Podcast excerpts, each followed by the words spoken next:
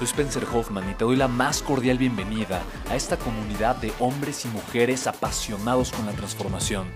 Y es que sabemos que así tiene que ser la vida, habiendo tantos con la mente confundida y plomo en el corazón, desperdiciando su potencial y dejando su vida para después, para nunca. Sabemos que tenemos que hacer algo y es por eso que estamos comprometidos a cambiar las cosas. No somos uno más del montón y pasamos desapercibidos.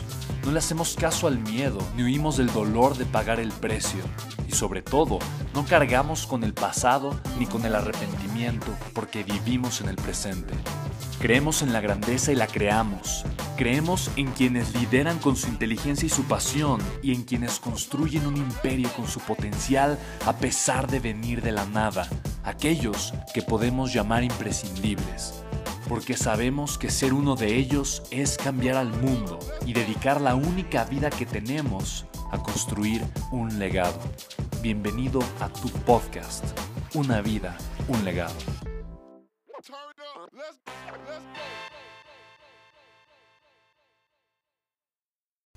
Hola chicos, ¿cómo están? Bienvenidos a este podcast. Estoy sumamente contento de estar con una persona que estimo, que quiero, que respeto y que admiro profundamente. Y él es uno de los grandes, es uno de los grandes en el desarrollo humano, es un autor bestseller de varios libros, es conferencista, es un experto en liderazgo, en desarrollo humano y lo más importante de todo, es un ser humano increíble. Él es Víctor Hugo Manzanilla. Mi querido hermano, bienvenido. De verdad, qué gusto poderte hacer esta entrevista. Spencer, hermano, mil gracias. Estoy feliz de estar aquí en tu ciudad y de la manera como me has tratado aquí en México. Así que contentísimo de compartir un poquito con tus seguidores. Hermanito, sabes que tu casa es mi casa siempre. Eh, y miren, les quiero contar algo que me emociona mucho a todos los que están escuchando este podcast. Y es que justamente eh, Víctor Hugo Manzanilla es de las primeras personas que comenzó a hacer podcast en español en la historia, en el mundo mundial, literalmente. Y por ahí fue que nos habremos conocido 2012-2013. Correcto. Y justo en 2013, eh, Víctor Hugo me hizo una entrevista para su podcast. Y quiero, quiero decirles una cosa, la cantidad de personas que a la fecha han llegado a mis redes sociales y me han contactado y que me dijeron, yo te escuché en un podcast con Víctor Hugo Manzanilla, es impresionante, es altísima. Por eso me emociona tanto ahora poder yo invitarte a mi podcast, hermanito. Sí, de verdad. Y la manera como nos conocimos fue también súper, digamos, casualidad, ¿no? Que no creemos en las casualidades, pero eh, realmente muy, muy hermoso que esta amistad ya haya durado tantos años y se continúe fortaleciendo y bueno, sigamos haciendo cosas juntos. De verdad que muy contento, mi hermano. Me encanta y sobre todo porque nuestra amistad ya tiene una historia, ¿no? Justamente eh, yo recuerdo que tú me apoyaste mucho a promover un evento que yo hice con John Maxwell eh, veniste al evento justamente, viste la experiencia de estar eh, con John Maxwell en un evento y bueno, eso fue, fue el inicio en 2013, ¿no? Que nos conocimos en persona por primera vez, ya nos conocemos mucho en las redes sociales, pero al final de cuentas es, ha sido algo bastante, bastante... Eh, pues increíble, ¿no? Y, yo he visto cómo digo, tienes libros que han vendido más de 50 mil copias, eh, eh vas a publicar ya tu, tercer libro dentro de no mucho tiempo y me encantaría que platicáramos de tu segundo libro, que es el último libro que está publicado, ¿cierto? Correcto, sí. Tu momento es ahora. Me encanta el título, Tu momento es ahora. Y fíjate, algo, algo, algo muy curioso. Eh, me pasó hace como unos dos meses más o menos. Te mandé por ahí una foto en WhatsApp. Estaba yo, en, entré una librería, eh, iba yo queriendo comprar algún libro. Y en eso em, eh, una chica se acercó y me, dijo, oye, ¿tú me puedes recomendar algún libro? Yo creo que, no sé si pensó que, yo, que yo trabajaba en la librería o algo, o simplemente fue como el gesto amigable, y, me, y, le dije, sí, y me dijo, es que estoy entre dos. Y le dije, ¿cuáles? Y me dio dos opciones, no recuerdo cuál era la segunda, pero me dijo, es que admiro mucho este autor. Y tenía en su, en su mano el libro de Tu momento es ahora, de Víctor Hugo Manzanilla. Y le dije, ¿de verdad? ¿Los miras, ¿Los miras mucho? Me dijo, muchísimo. ¡Ay! Me encanta. Y le dije, oye, ¿por qué los miras, no? No, es que eso no, es un tipazo, lo sigo en redes sociales. Sé que vive en Estados Unidos, pero es un escritor fantástico. Compré su primer libro, me encantó. Eh, y, estoy entre este libro y creo que era uno del Dalai Lama, una cosa así. Y yo le dije, pues mira, eh, honestamente, honestamente, meto mis manos al fuego por Víctor Hugo Manzanilla. Eh, no dudes, eh, eh, cómpralo. Es un, es un autor extraordinario. Yo lo admiro profundamente, conozco su trabajo y de verdad te lo recomiendo muchísimo. Me dijo, de verdad, y en ese momento fue y compró el libro. Y en ese momento dije, wow, soy amigo de un famoso. Gracias, pero lo que me da, lo que me da dolor es que me pusiste por arriba el Dalai Lama. Eso no, se hace. No, recuerdo si era él, no me acuerdo, pero, pero, era, pero era, un, era un gran autor también, ¿no? Gracias, gracias por tu apoyo. Tú sabes que nosotros los escritores como tú también como eres escritor, siempre nos apoyamos, ¿no? Como amigos y como escritores. Entonces, cuando yo voy a una librería y yo veo algún libro de un amigo, lo primero es que yo hago, lo saco de la, de la, del, del anaquel donde está y lo pongo en donde dice los más vendidos. Y lo pongo yo primerito. Y le mando una foto al amigo que sea, ¿no? El autor que sea. Entonces mis amigos también han hecho lo mismo. Cuando ven un libro mío en algún anaquel, lo sacan y lo ponen en donde dice los más vendidos. De la manera que nos apoyamos nosotros, los escritores pequeños. Me encanta, me encanta. Y bueno, honestamente, qué humildad decirte escritor pequeño. Y bueno, de verdad que fantástico, realmente. Tengo aquí tu libro en mis manos, tu momento es ahora. Y te quiero preguntar, ¿qué te llevó a escribir este libro? Sí, ¿sabes qué? Yo había lanzado mi primer libro, Despierta tu héroe interior. Al libro le ha ido súper bien. Eh, mi carrera profesional estaba súper bien. Yo en ese momento estaba trabajando en Procter Gamble y eh, en Cincinnati, en Ohio, y de verdad que me estaba yendo de maravilla. Eh, pero yo creo que la cantidad de trabajo que yo estaba teniendo, porque aparte de yo escribir y tener el blog y el podcast y todo esto, yo, yo trabajaba en un trabajo en una Fortune 500, o sea, de 8 de la mañana a 6, 7 de la noche eh, estaba teniendo ciertos problemas personales. Y yo creo que toda esa situación, el exceso de trabajo, los problemas personales, de repente yo, yo empecé a sentir que había como algo que no era normal en mí que me estaba pasando. Yo empecé a sentir que eh, no me estaba despertando con la misma energía, eh, no quería salir de la cama a veces, no quería salir a trabajar. Todos los proyectos en los cuales yo había tenido muchísimo entusiasmo, estaba perdiendo interés y yo no sé qué me estaba pasando. para hacerte un cuento luego corto, eventualmente yo descubrí que yo estaba pasando por un estado depresivo, ¿no? Estaba pasando por una expresión clínica. Lo cual para mí era algo completamente nuevo, algo completamente que yo jamás me había esperado en mí, porque sobre todo después de escribir el primer libro, Despierta tu interior, yo era la persona que inspiraba, yo era la persona que ayudaba, yo era la persona que, ¿sabes?, estaba ahí y de repente yo era el que me encontraba en un hueco. Y entonces ese, esa situación a mí me asustó muchísimo, Spencer, porque yo empecé a sentir que había una fuerza más grande que yo que era más grande que simplemente decir, párate, eh, tú puedes, me explico, había algo que me estaba hundiendo. Y, y, esa, esa situación me, me, llevó al punto donde yo dije, yo, yo, tengo que buscar una manera de salir de este hueco, eh, porque cada día me estaba sintiendo peor, peor, peor. Entonces yo decido empezar a investigar qué estaba pasando en mi mente, o sea, por qué si mi vida en general estaba bien, obviamente tenía problemas personales, pero ¿Por qué si mi trabajo estaba bien, mi libro se estaba vendiendo, mi blog estaba creciendo, mi podcast estaba creciendo? ¿Por qué yo me sentía así? Eso no hacía sentido.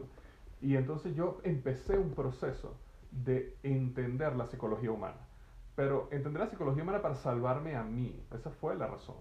Y después de yo pasar por ese proceso, y el libro Tu Momento ahora no es un libro de cómo salir de la depresión, pero es un libro, o a lo mejor sí lo es, pero es un libro que eh, yo escribí porque entendí qué es lo que estaba pasando en mi mente y cómo nosotros nos limitamos a nosotros mismos de la manera que vivimos nuestra mente. Entonces, eh, yo básicamente, yo me di cuenta en ese momento en mi vida que uno no podía llegar a tener éxito, sea éxito lo que la persona que nos, tú que nos estás escuchando definas que es éxito para ti. Tú no puedes tener éxito externo si no tienes éxito interno. Y yo tenía éxito externo, pero por dentro era miserable. O sea, por dentro sentía que no tenía ni siquiera ganas de, de vivir, de estar tenía mis hijos sanos, o sea, no, no te imaginas. Y entonces eh, empecé esa búsqueda. Dije, ok, ¿cómo yo logro tener plenitud, paz? ¿Cómo yo logro realmente sentirme lleno? ¿Cómo yo logro tener ese, conquistar lo interno, que es la primera parte del libro? La primera parte del libro se llama Conquistando lo interno. Porque si nosotros no logramos conquistar lo interno, todo lo demás es fracaso. Y, y, y, de eso, y ahí fue como nació el libro, que el libro nació en ese proceso que yo pasé para poder salir de ahí y realmente conquistarme a mí mismo para poder salir afuera y conquistar lo externo. ¿Qué fue lo primero que hizo Víctor Hugo Manzanilla eh, en ese momento donde se sentía, en el peor momento en el que estuvo para salir de ahí? ¿Qué fue lo primero que hiciste, lo primero que decidiste, lo primero que pensaste? ¿Qué fue, cuál, cuál fue ese parteaguas donde dijiste ya no más, de aquí salgo, eh, mi vida cambia en este momento? ¿Qué te llevó a tener ese cambio de conciencia? ¿Qué fue? ¿Qué sucedió? Y cómo una persona que tal vez está pasando un momento difícil lo puede provocar. Sí, de hecho cuando, cuando yo me sentía, cuando yo sentí ese punto, digamos el punto más bajo, donde yo dije, no, yo, yo tengo que salir de acá, yo lo primero que hice fue que yo dije, que yo voy a investigar todo lo que yo puedo investigar acerca de este estado que yo estoy sintiendo, de la depresión, ¿no? Y yo me acuerdo que empecé a comprarme libros sobre depresión, empecé a meterme en internet a buscar sobre la depresión y empecé a entender físicamente qué le está pasando a mi cerebro. Empecé a entender neurológicamente, empecé a entender todo, por ejemplo, uno en el cerebro tiene ciertos neurotransmisores como serotonina, como dopamina, que mi cerebro por estar inflamado este, no estaba produciendo. Entonces yo, empecé a entender primero la química y la bioquímica que está sucediendo en mi cuerpo. Y, y entonces empecé a crear un plan y una estrategia para salir de ahí. Entonces una de las primeras cosas que hice fue empezar a hacer ejercicio. No hay nada mejor para una persona que se siente ahorita deprimida o triste o decaída, no existe nada mejor que salir a hacer ejercicio ahorita ya. Es más, agarra el podcast, ponte los zapatos de trotar y sale, y sale, sigue escuchando esto mientras trotas. Porque en el momento que tú empiezas a hacer ejercicio, eh, tu cerebro empieza a generar una cosa que se llama, este, bueno, aparte de dopamina y serotonina, tiene, tiene endorfinas. Y las endorfinas es un neurotransmisor que hace que te sientas bien. Entonces, ¿qué pasa? Cuando tú estás eh, depresivo, tu, tu cerebro eh, no está produciendo esos, esos neurotransmisores o lo está consumiendo demasiado rápido. Entonces, tú necesitas empezar a reentrenar el cerebro, lo que es, es esa sensación de sentirte en paz. Entonces, hacer ejercicio es una de las maneras. Lo segundo que empecé a hacer, empecé a alimentarme correctamente. Cosas que uno a veces no piensa que no están... Uno piensa que la depresión es una cuestión completamente emocional, pero también tiene que ver con tu alimentación. O sea, si tú estás en una dieta en alta en carbohidratos, alta en azúcar, eh, todo eso trae unos grandes problemas en la manera como el cerebro está... Acuérdate que nuestro cerebro es una masa lípida, es básicamente grasa. Entonces, cuando tú comes carbohidratos, azúcares, y, tú tienes una dieta baja en grasas eh, sanas, digámoslo así, tu cerebro está también deprimido de lo que realmente necesita para poder funcionar bien. Entonces, empecé a hacer ejercicio, empecé a comer bien, y, y empecé en la parte de la psicología, ¿no? Y me di cuenta de que existen tres mentiras que nosotros tenemos cuando nosotros pasamos por una situación como esta. Existen tres mentiras que nosotros creemos, ¿ok? Una es que nosotros creemos que el problema es algo que nos pasa a nosotros nada más. ¿ok? Es decir, tú estás en un problema, digamos, te estás separando, estás divorciando, un hijo está enfermo, tú estás enfermo, te acaban de botar el trabajo, estás en la bancarrota, sea cuál sea el problema que te tiene en el piso. La primera mentira es que tú dices, esto es un problema que pasa a mí. Y cuando tú te pones a pensar un poquito más en el asunto, te das cuenta que es un problema que miles y millones de personas están pasando en este momento. Exactamente igual el mismo problema. Entonces, nada más la perspectiva de eso te ayuda a sanar. Lo segundo es que creemos que el problema es permanente, es decir, el problema va a durar toda la vida. Y eso es lo que nos lleva a la desesperación en el momento de la depresión. ¿ok? Porque creemos que siempre nos vamos a sentir así. Y la realidad es que ningún problema dura toda la vida. Eh, y lo tercero es que un problema en un área afecta todas las áreas de tu vida. Entonces, si tú tienes un problema porque eh, con una enfermedad, eso quiere decir que todo lo demás está mal. Y la realidad es que tampoco eso es así. Entonces yo empecé a trabajar yo mismo, digamos, lavándome el cerebro a mí mismo, entendiendo ya va, el problema que estoy teniendo personal, el problema que estoy teniendo de trabajo, estas situaciones son nada más áreas específicas en mi vida yo no soy el único que la está sufriendo. Hay miles de personas, millones de personas que están sufriendo exactamente el mismo problema que yo. Y este problema es temporal. Entonces, ese es ese primer paso que te empieza a dar esperanza que la situación donde tú estás realmente es una situación que va a cambiar. Y yo creo que si tú eres una persona que se ejercita, se alimenta correctamente y empieza a trabajar esa parte psicológica, eh, empieza a haber un cambio que tarda un tiempo, pero eventualmente te empieza a sacar de, de ese hueco. Había algo interesante, Spencer, que, que a mí me ayudó muchísimo que era que yo siempre tenía una hoja blanca eh, conmigo y tenía una línea en el medio. Y, eran dos columnas, básicamente. Una columna decía lo que yo estoy sintiendo y en la otra decía la verdad. Y entonces cuando yo me sentía eh, en un momento de depresivo, por ejemplo, entonces yo escribía lo que yo estaba sintiendo. Y por ejemplo, yo podía escribir algo así como, este, me voy a quedar solo. Me explico, voy a vivir una vida solitaria y me voy a quedar solo. Ese era el temor que me estaba hundiendo en ese momento. Pero entonces en el otro lado después decía, pero la verdad es, ¿ok? Que no me voy a quedar solo, que hay muchas personas en el mundo, que, ¿sabes? Y entonces, y, cuando yo, sentía a mi hijo, algo respecto a mi hijo, yo ponía lo que sentía, pero después la ponía la verdad.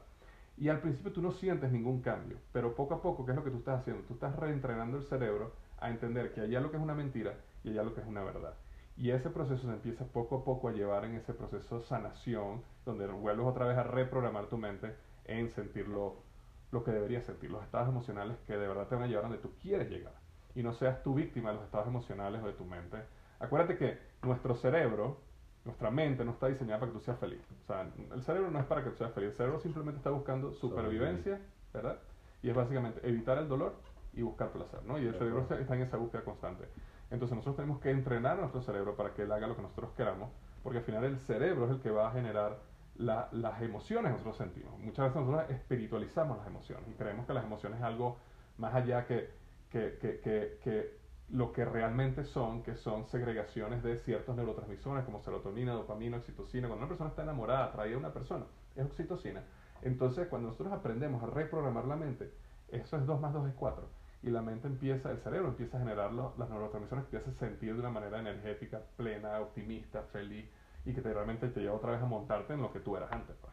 Me encanta, me encanta. Eh, wow, es información súper valiosa, súper profunda. Me recuerda mucho justamente State Story Strategy, ¿no? Tu historia, tu estado primero, ¿no? Afecta tu historia, lo que yo me estoy contando y a su vez, obviamente, la estrategia tiene sentido solamente cuando el estado y la historia eh, son, son afines, ¿no? Tienen congruencia y por lo tanto puedo generar mejores resultados. Cuando hablas de tu momento es ahora, ¿a quién le estás hablando? Eh, a ti que me estás escuchando. Porque, eh, ¿qué es lo que pasa? Cuando tú entiendes que tú tienes control de tus estados emocionales, tú sabes que no hay nada que te pare, tú sabes que tu momento es ahora. Eh, estoy seguro, tú Spencer o tú, o tú que me estás escuchando ahorita, sabes que el momento en que tú renunciaste a algo que tú sabes que no debiste haber renunciado. todos nosotros alguna vez le habíamos renunciado a algo que si no hubiéramos renunciado sabríamos que estaríamos mejor de lo que estamos. Entonces piensa un momento en ese momento que tú renunciaste a eso que renunciaste, sea por lo que sea. Tú renunciaste a un momento de optimismo, felicidad, plenitud, energía, o tú renunciaste a un momento de frustración, rabia, este, depresión, tristeza. Y la respuesta es, bueno, en un momento de frustración, básicamente, ¿verdad? En el momento que tú decidiste dar el paso para algo grande en tu vida, eh, comprometerte, eh, casarte, comenzar un negocio, eh, ¿Fue un momento de optimismo, emoción, energía o fue un momento de depresión, frustración o tristeza? Y normalmente es un momento de energía. Entonces nosotros estamos básicamente dirigidos por nuestros estados emocionales. Entonces, ¿qué pasa? Existen personas, la gran mayoría de las personas, son víctimas de sus estados emocionales. Es decir, si yo me siento bien ahorita, entonces todo va bien. Si yo me siento mal ahorita, entonces todo va mal.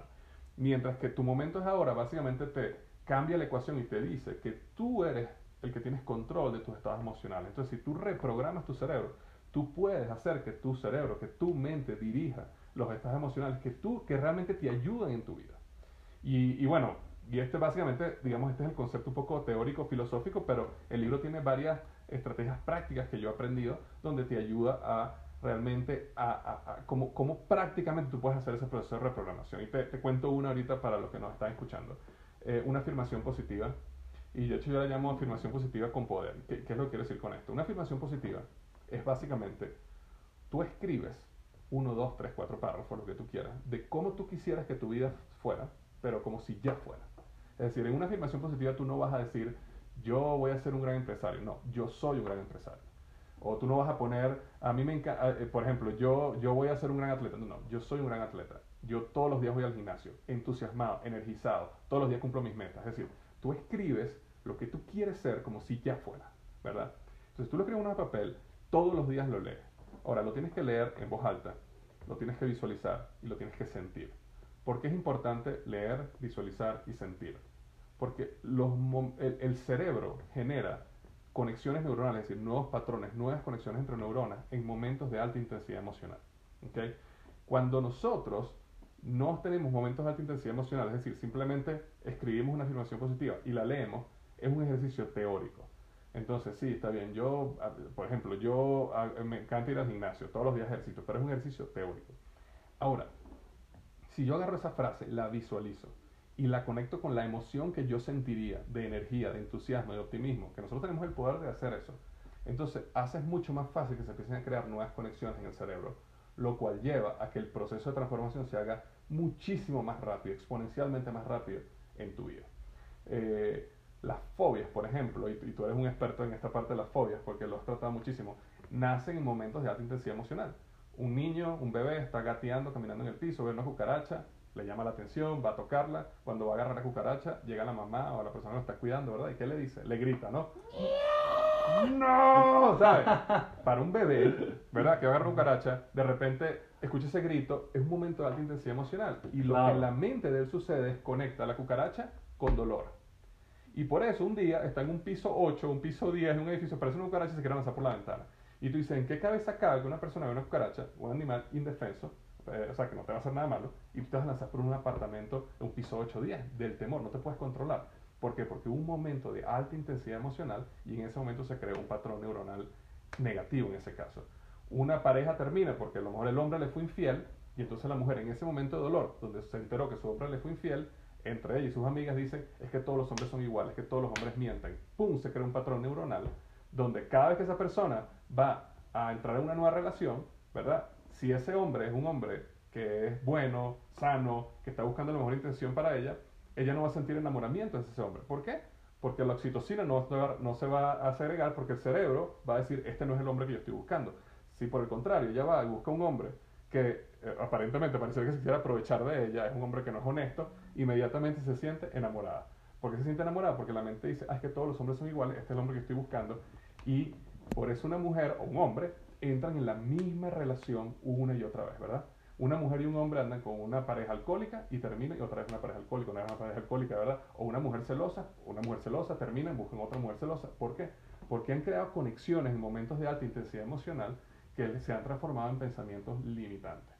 Entonces, cuando tú lees la afirmación positiva, necesitas sentir la emoción que sentirías. Si, si tú colocas ahí, como por ejemplo, yo soy libre financieramente, siente lo que siente una persona que es libre financieramente. Siente lo que es que estarías un lunes o un martes con tus hijos caminando por el parque donde no hay nadie sino tú porque todos los demás están trabajando.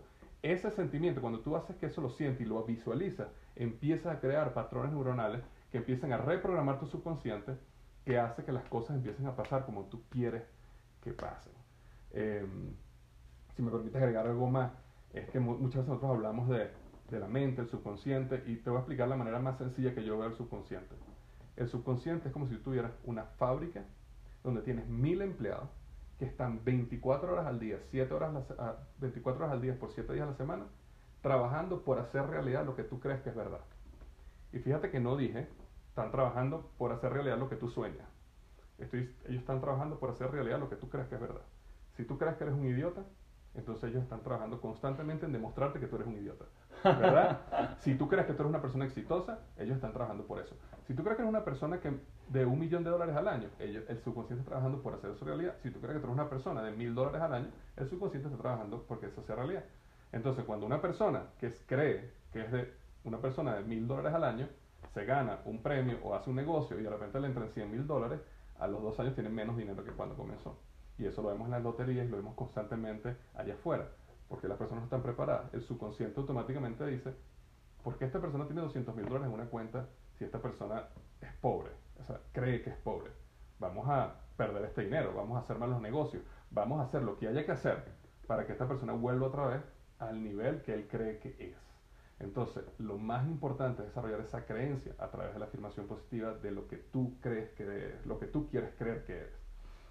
Me encanta y sobre todo porque es muy poderoso, ¿no? El trabajar con la identidad, las ideas con las que me identifico, las creencias con las que me identifico, definitivamente termina resultando en lo que la persona, igual, no sé, es como dices, si, si la persona entra en un ambiente de oportunidad para ganar más dinero, pero se ha repetido, ¿no? Que, que, no lo vale, que no lo puede, que no lo cree, que no lo es, que es muy difícil, se va a autosabotear, o ni siquiera eso, se va a sentir incómoda. Eh, y por lo tanto no va, no, no, va a tener el resultado correcto, no va a hablar de la manera correcta, porque no va a sentir que merece el resultado detrás de. Se va a meter el pie siempre, ¿no? Me encanta, y lo escribes de una forma súper, súper, súper clara. Ok, entonces creo que es un proceso simple. Em, ¿Cuál puede ser el obstáculo más grande para que una persona, a pesar de que sepa lo que es una afirmación positiva con poder, que sepa cómo hacerla. Porque una persona, a pesar de que sepa qué hacer y cómo hacerlo, no, puede, ser que no lo haga. ¿Y cómo, cómo, cómo no caer ahí? Porque, digo, es, es, muy, es muy común que suceda, ¿no? Eh, mira, para bajar de peso cinco cosas. Eh, haz más ejercicio o haz ejercicio. Deja de comer porquerías. Toma más agua. Duerme bien eh, y, y aliméntate sanamente. Solamente cinco cosas que hay que hacer pero a pesar de que la gente sepa qué hacer, no lo hace. ¿Cómo poder evitar que a pesar de que la gente sepa eh, el aplicar, eh, porque automáticamente entra a la mente muchas veces de, ay no, esas cosas tal vez no son para mí, eh, afirmaciones positivas con poder, ¿qué es eso? ¿no? y a mí mucha gente me lo dice, ¿no? Son herramientas que honestamente yo que te veo, eres un hombre de negocios, eres un hombre súper exitoso, eres el CEO de una empresa importante, eh, estuviste, fuiste el director de marketing de eh, Office Max, ¿no? Office, Office Depot por muchos años, uno de los grandes directores de Procter Gamble, eres un hombre de éxito. Y yo lo que veo es que personas exitosas, de mucho crecimiento, con un gran contexto, usan este tipo de herramientas. Y curiosamente, eh, las primeras personas que las critican, que se quejan, que lo ven como algo raro, que lo ven como algo de, ¿no? Que, hasta se burlan de ello, son las personas que tienen malos resultados, que desean tener una vida exitosa pero no la tienen, que tienen grandes problemas en muchas áreas de sus, etcétera, etcétera, etcétera. Entonces, ¿cómo evitar caer eh, en, en, este, en este autosabotaje que nos lleva a la parálisis y no a la acción? Correcto. De hecho, tú, tú, diste el clavo en algo. Eh, nuestro problema no es un problema de conocimiento. La gente sabe qué tiene que hacer para bajar de peso. La gente sabe qué tiene que hacer para estar sano. La gente sabe qué tiene que hacer para hacer dinero. Es decir, eh, nadie le llega como una sorpresa que le digan, sabes, no deberías tener deudas, no deberías comprarte un carro que cuesta 10 veces más que tu salario. O sea, la gente sabe las cosas, pero no las hace. ¿Por qué? Porque el problema no es de conocimiento, el problema es de psicología. Entonces, eh, volviendo al punto que hablamos hace un minuto, nuestro cerebro no está diseñado para que tú tengas éxito, ni para que tú bajes de peso, ni para que tú seas sano, ni para que tú seas millonario. Nuestro cerebro está constantemente evitando el dolor y buscando el placer. Entonces, si tú entiendes eso, tú necesitas truquear, tú necesitas utilizar eso a tu favor. Y te, doy un ejemplo. Vamos a usar el ejemplo que tú planteaste, hacer ejercicio. Vamos a suponer que tú y yo decidimos, mira, ya estamos cansados, este peso, esta barriga, a partir de mañana vamos a empezar a trotar a las 5 de la mañana. Perfecto, suena el despertador a las 5. Cuando el despertador suena a las 5, acuérdate de algo, tu cerebro está buscando evitar el dolor o buscar placer. ¿Qué es lo que tu cerebro inmediatamente, no tú, estoy hablando a nivel subconsciente, no tu, no tu consciente, tu subconsciente, ¿qué dice? Ok, ¿trotar es doloroso o no es doloroso? Obviamente es doloroso. Ok, salir allá afuera y estar haciendo ejercicio, sudando con el frío, es doloroso. Quedarme en mi cama calientico por 30 minutos más, una hora más bajo esta cobija, es placer. Entonces, ¿qué hace el cerebro? Dice, hmm, evitar dolor, buscar placer, y inmediatamente, ¿qué es lo que tú sientes? Ah, yo empiezo mañana. El cerebro te está jugando una mala pasada, te está saboteando. ¿Por qué? Porque él está haciendo lo que naturalmente él hace, evitar dolor y buscar placer. Ahora, ¿qué pasa? Si tú agarras y tú dices, ok, ¿qué pasaría si yo no hago ejercicio? ¿Qué pasaría si yo decido más nunca hacer ejercicio y comer mal y vivir la vida que yo quiero? Entonces, bueno, podrías tener un problema de diabetes, podrías tener un problema de hipertensión, ataque al corazón, muerte prematura. Entonces, ¿qué pasa si eso sucede? Vamos a ahondar un poquito y, voy a, quizás exagero un poco, pero es una realidad. Yo diría, en mi caso, yo diría, ok, yo tengo un hijo de nueve años, tengo una hija de dos. Si yo falleciera prematuramente, mis hijos se quedarían sin padre, ¿verdad? A lo mejor no tuvieran quien les pudiera financieramente pagar la universidad, se sentirían solos, ¿ok? Este, yo no podría disfrutarlo, yo no podría estar con ellos. Entonces, ¿qué pasa? Mi mente empieza, yo empiezo a sentir dolor por el hecho de morir prematuramente, o de tener una diabetes, o de tener un problema cardiovascular importante, ¿verdad? Si por otro lado yo me pongo a pensar, oye, ¿cómo sería mi vida si yo tuviera 60 años, 70 años, 80 años, yo me estuviera lleno de energía, pudiera estar con mis hijos, pudiera estar con mis nietos y sentirme claro, tener claridad mental, poder disfrutarlos hasta el final, eso a mí me da placer. Entonces, ¿qué es lo que yo estoy haciendo ahorita con este ejemplo? Estoy utilizando el dolor y el placer, pero ahora a mi favor. Entonces, en vez de yo, en vez de que mi cerebro esté buscando evitar el dolor, es decir, no trotes, o buscar el placer, quédate en la cama, mi cerebro que es lo que está diciendo, déjame evitar el dolor, muerte prematura, mis hijos sin padre, ¿ok? Déjame buscar el placer, tener 60, 70, 80 años, tener energía, claridad de mente, estar con mi familia, poder vivir una vida plena.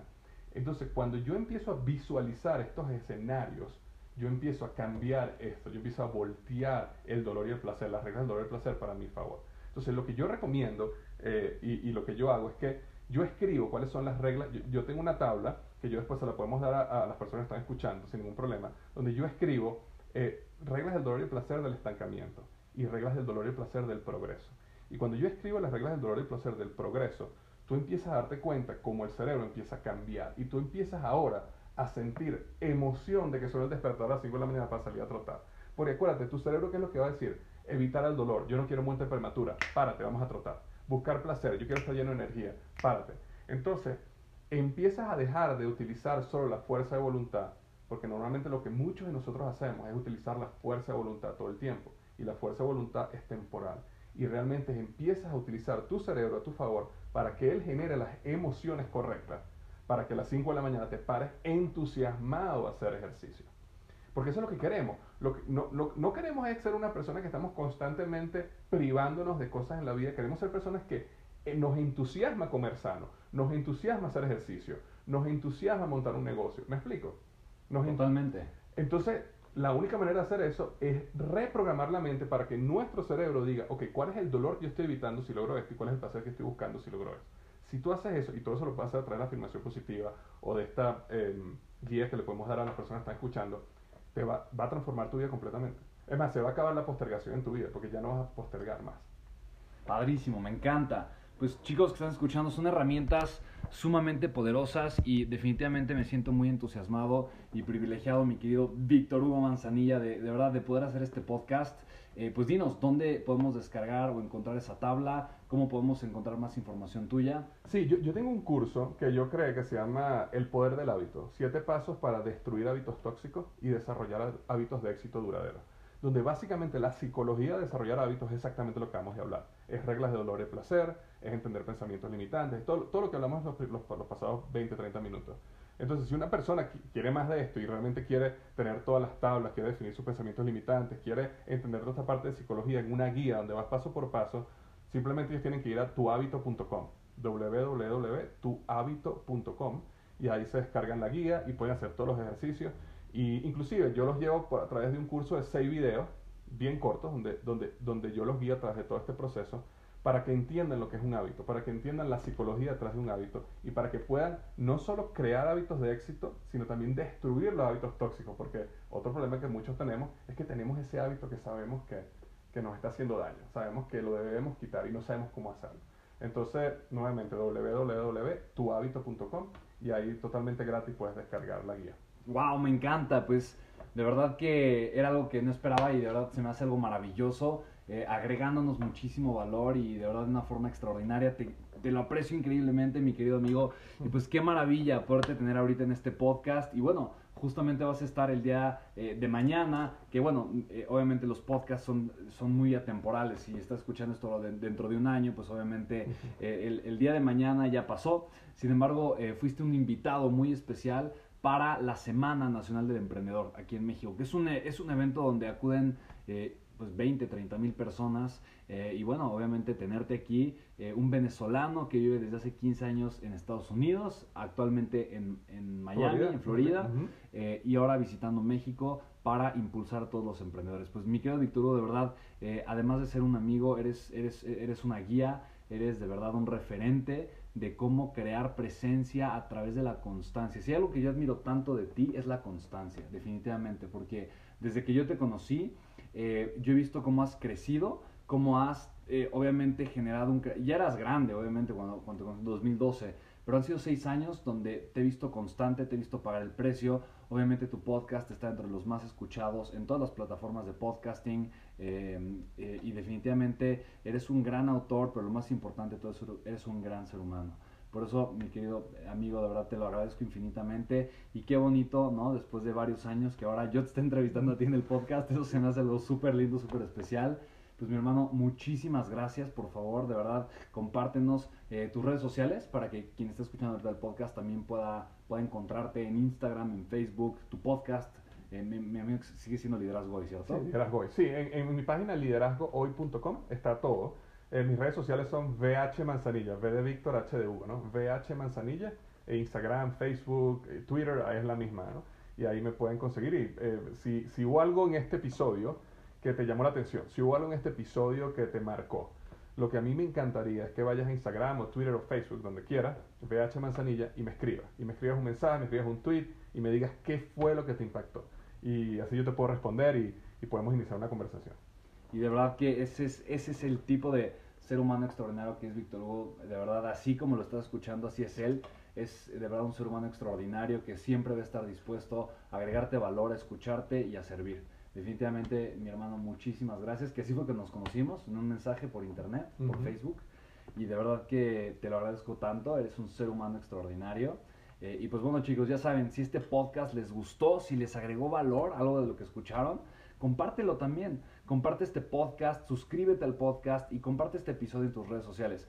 muchísima gente que lo escuche, sean amigos tuyos, tus seguidores, eh, gente que te estima, de verdad que te lo va a agradecer muchísimo. Pues mi nombre es Spencer Hoffman, a mí ya sabes cómo encontrarme en redes sociales como arroba Spencer Hoffman, en, en Instagram, Facebook como Spencer Hoffman, Twitter no lo uso ni te digo, pero para mí de verdad es todo un privilegio que estés escuchando este podcast y que de verdad estés dedicando tu tiempo a convertirte en un mejor ser humano. Te mando un abrazo con muchísimo cariño y nos escuchamos mañana en el siguiente podcast. Chao, chao. Adiós. Adiós. Ese fue Alvarito. Bye.